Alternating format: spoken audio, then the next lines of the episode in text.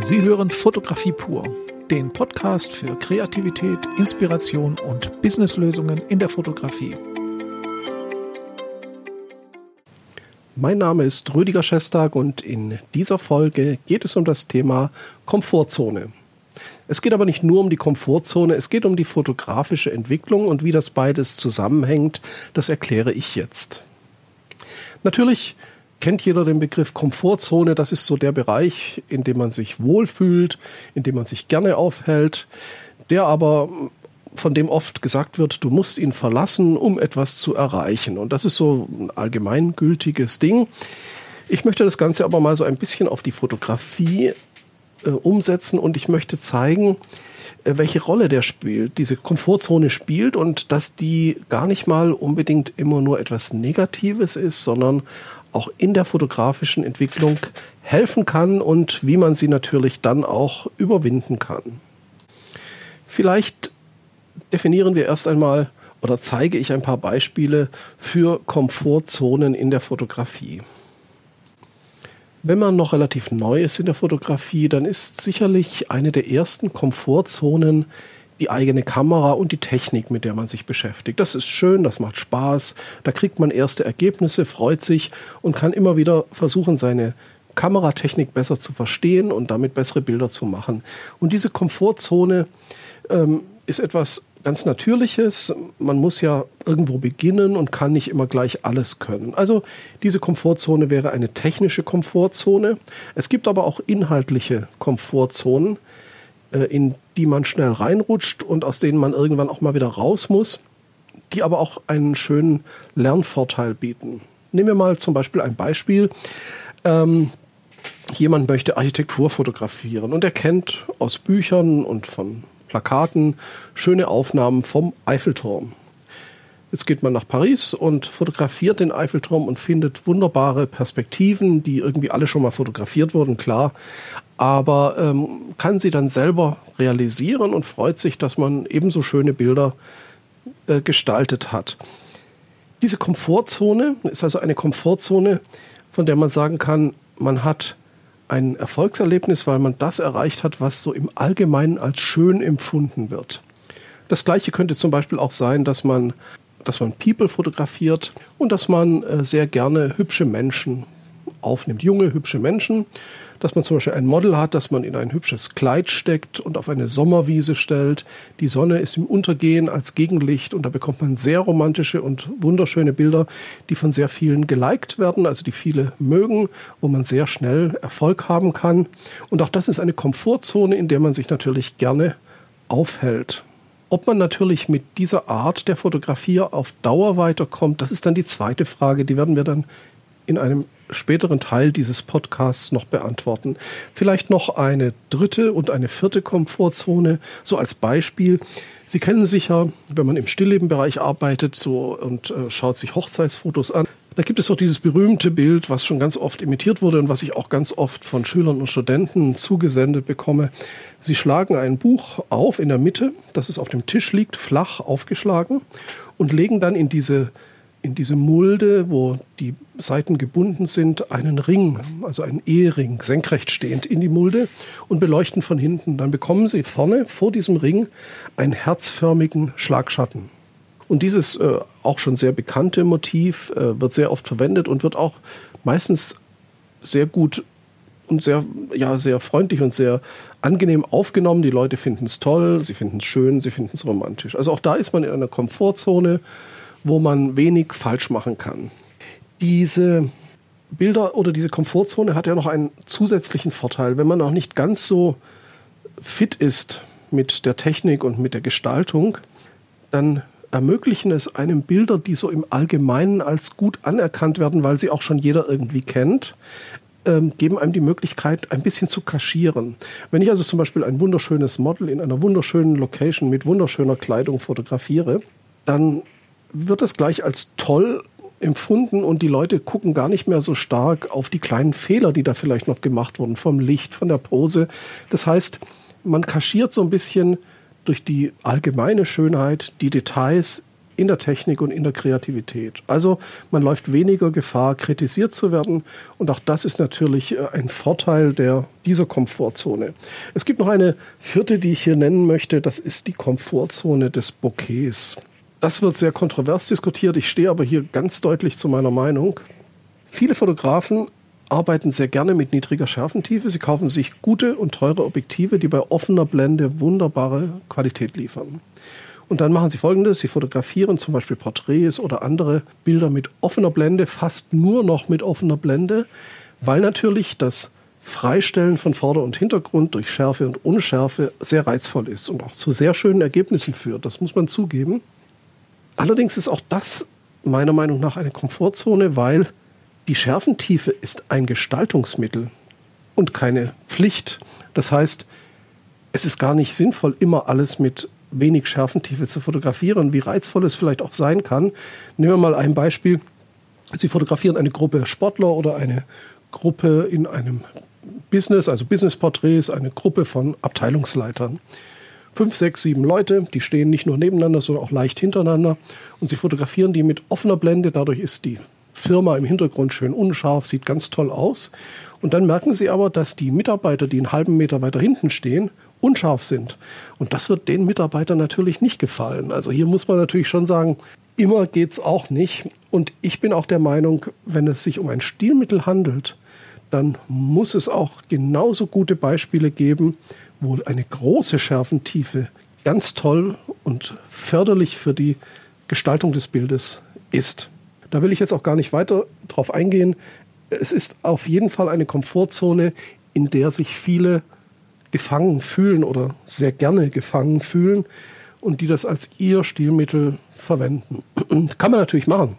Wenn man Künstler ist und sagt, ich fotografiere nur schwarz-weiß oder ich fotografiere nur mit minimaler Schärfentiefe und hält das dann auch durch und erreicht andere gestalterische Höhenflüge dadurch, dann ist es durchaus berechtigt. Aber zu sagen, Bokeh, niedrige Schärfentiefe ist immer geil, da wäre ich dann anderer Meinung.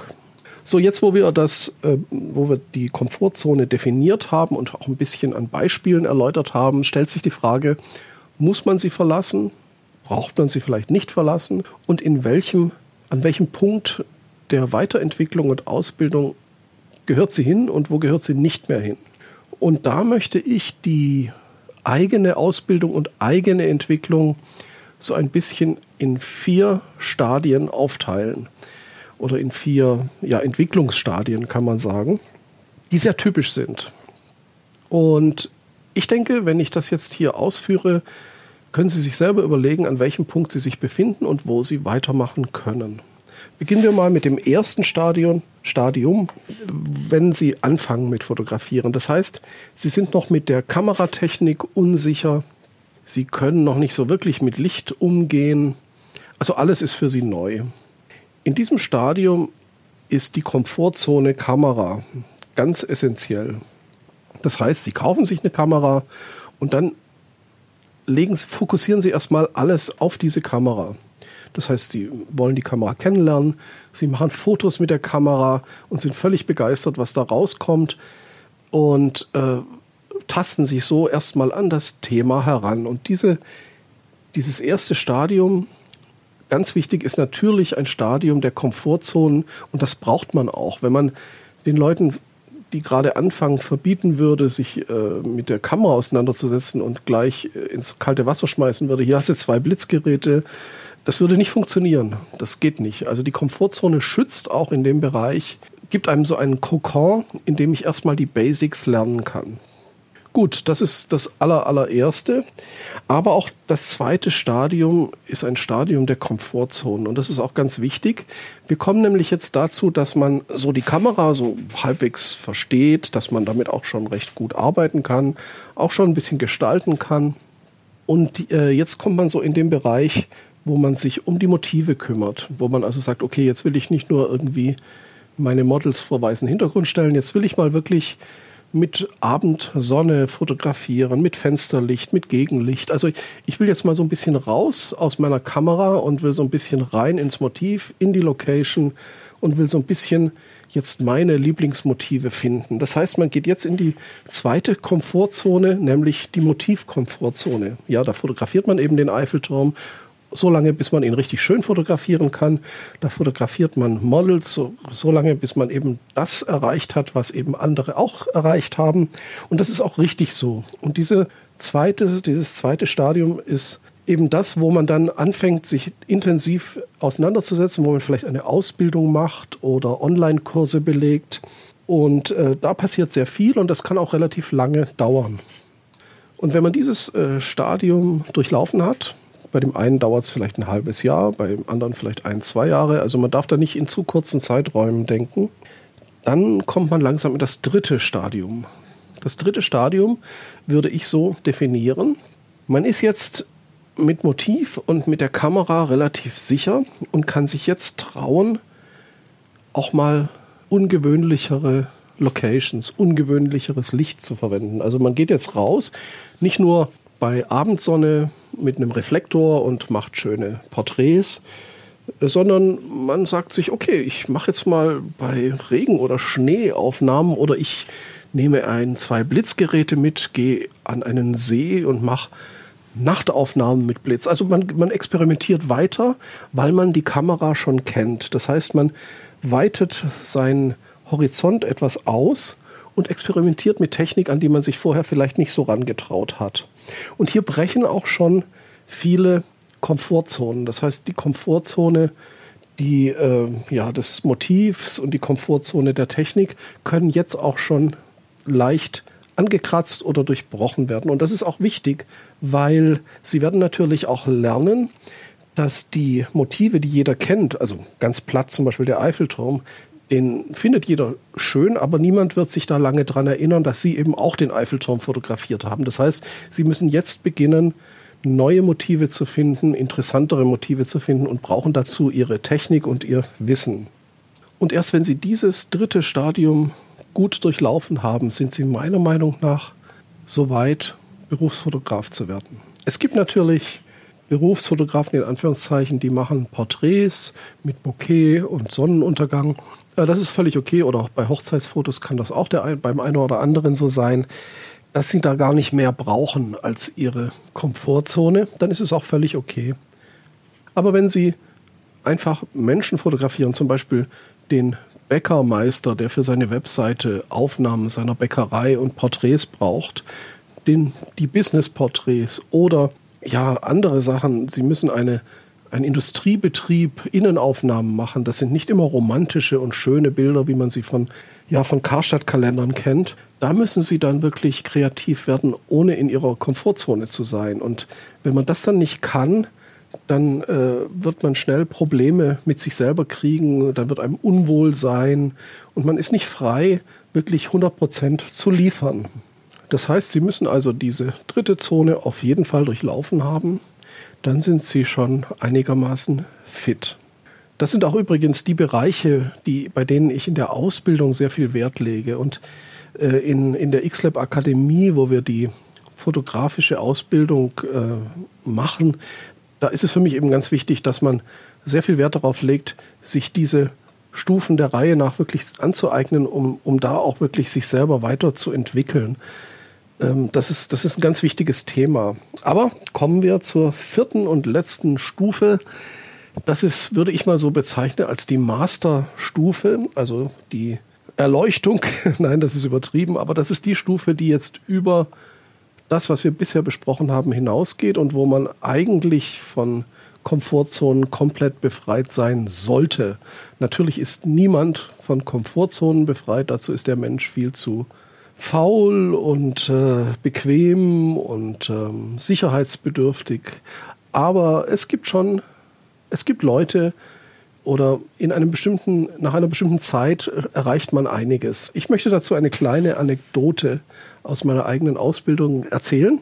Wir hatten in Hamburg äh, damals, das war 96 bis 99 die Ausbildung, da hatten wir sehr viel Großbildfotografie gemacht. Also digital gab es schon, aber wir haben eigentlich das meiste auf Diafilm und auf Farb- und Schwarz-Weiß-Film fotografiert. Und eine Aufgabe, da waren wir mit der ganzen Klasse, das waren so acht Leute, glaube ich, äh, waren wir draußen mit diesen äh, 4, 5 Inch äh, Fachkameras. Also wer sich das vielleicht noch nicht vorstellen kann, das sind diese großen Kameras, wo man mit dem Tuch über dem Kopf und einem Balgen arbeitet.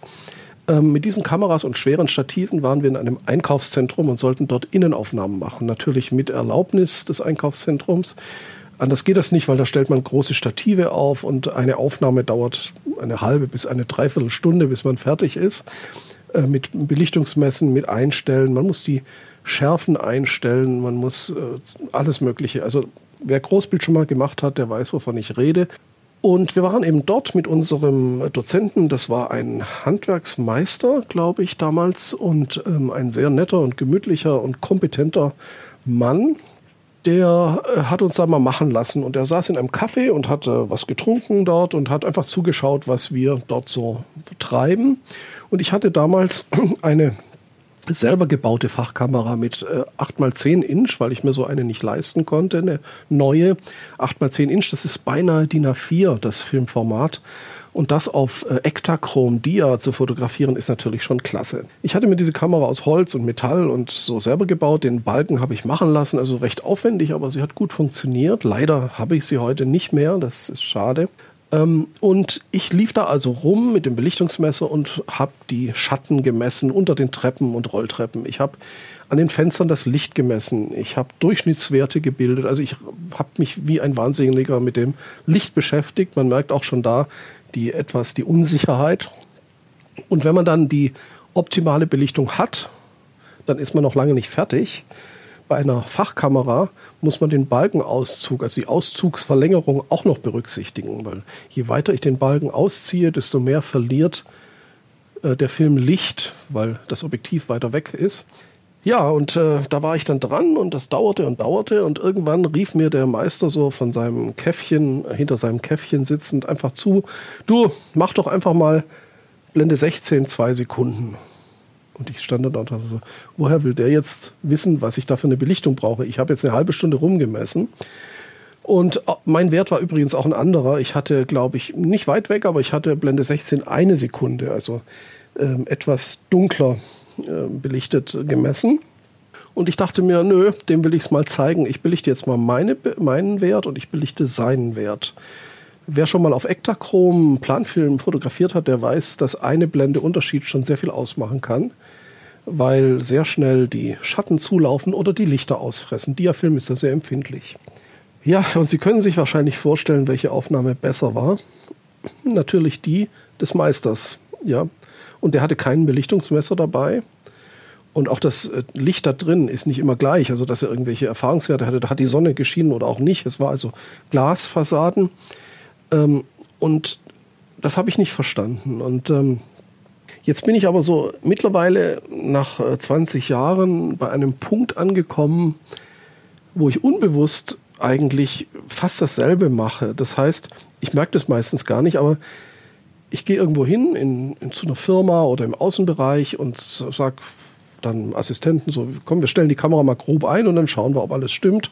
Dann, was weiß ich, dann stelle ich 125 Blende 5.6 ein, ISO 200 und dann probieren wir mal. Und dann meistens vergesse ich das auch, weil wir müssen gar nichts ändern, sondern es stimmt einfach. Und nicht nur bei normalen Belichtungen, sondern auch bei Blitz, wenn man also dann in einem Raum fotografiert und will noch aufhellen mit einem Blitz, also hat dann irgendwie einen Para-Reflektor oder eine Softbox äh, dran und stellt den Blitz ein, dann blitze ich kurz mal ab und schaue mir das an, also ohne Belichtungsmessung. Und das, das stimmt auch meistens. Nicht immer, aber Meistens liege ich sehr dicht am optimalen Ergebnis, ohne zu messen, ohne zu gucken. Und äh, ich merke das auch gar nicht, aber wenn man so im Nachhinein anschaut, ist es so selten, dass wir Korrekturen machen müssen. Also man bekommt plötzlich so eine Intuition, was die Technik anbelangt, in das Ganze rein. Und das geht natürlich nicht schnell. Und diese Intuition, die ist natürlich was Geniales, weil sie befreit einen fast vollständig von der Technik. Und das ist eben diese vierte Stufe, diese Masterstufe, wo ich denke, wenn man die erreicht hat, dann kann man eigentlich erst richtig anfangen zu fotografieren. Ja, das ist auch so. Es gibt ja Leute, die sagen, oh, ich brauche die Kamera, ich brauche das Objektiv, um gute Fotos zu machen. Und wenn man die vierte Stufe erreicht hat, dann sagt man, Egal, gib mir eine alte Zenit-Kamera aus den 50er Jahren, das ist eine russische Analog-Kleinbildkamera und ein, Roll und ein, und ein Schwarz-Weiß-Film und ich mache gute Bilder. Ja, also egal. Oder nimm das Handy oder nimm irgendeine Kamera. Also, dass man sagt, ich bin jetzt gar nicht mehr abhängig von dieser Technik, sondern ich gestalte meine Bilder. Natürlich freut sich jeder über gute Technik, aber man ist über diesen Punkt hinaus. Und man kann jetzt, wenn man Menschen fotografiert, sich voll auf die Stimmung einlassen, auf den Menschen einlassen. Man kann, äh, man kann mehr seinen Emotionen, seinen Gefühlen, aber auch seinem Instinkt zum Motiv äh, Lauf lassen und kann dadurch bessere Bilder gestalten. Das ist eben etwas, was auch nicht schnell geht, aber das muss man durchlaufen und das kann man durch viel Übung und durch viel Erfahrung erreichen. Und was ich eigentlich eben in diesem Podcast jetzt auch sagen wollte, ich denke, das ist ganz gut rübergekommen, dass die Komfortzone, die man durchbrechen muss, dass die ein ganz wichtiger Bestandteil der Ausbildung ist. Und wenn man das verstanden hat, denke ich, dann kann man sich auch auf eine längere Ausbildung einlassen und kann sich sehr gut weiterentwickeln. Schauen Sie selber, an welchem Punkt stehen Sie, wo wollen Sie hin? Vielleicht wollen Sie gar nicht äh, über einen bestimmten Punkt hinaus und Sie sind zufrieden, wenn Sie mit Ihrer Kameratechnik äh, experimentieren können oder wenn Sie Ihre Lieblingsmotive einfangen können, dann ist es auch überhaupt nichts Negatives. Sie müssen nur wissen, wo Sie hinwollen und wie Sie Ihr Ziel erreichen. In diesem Sinne bedanke ich mich auch dieses Mal wieder fürs Zuhören. Rüdiger Schestag. So, das war's mal wieder für diese Woche. Ich freue mich, dass Sie dabei waren und würde mich auch freuen, wenn Sie einen Kommentar oder eine Bewertung hinterlassen würden. Ansonsten bis zum nächsten Mal. Rüdiger Schestag.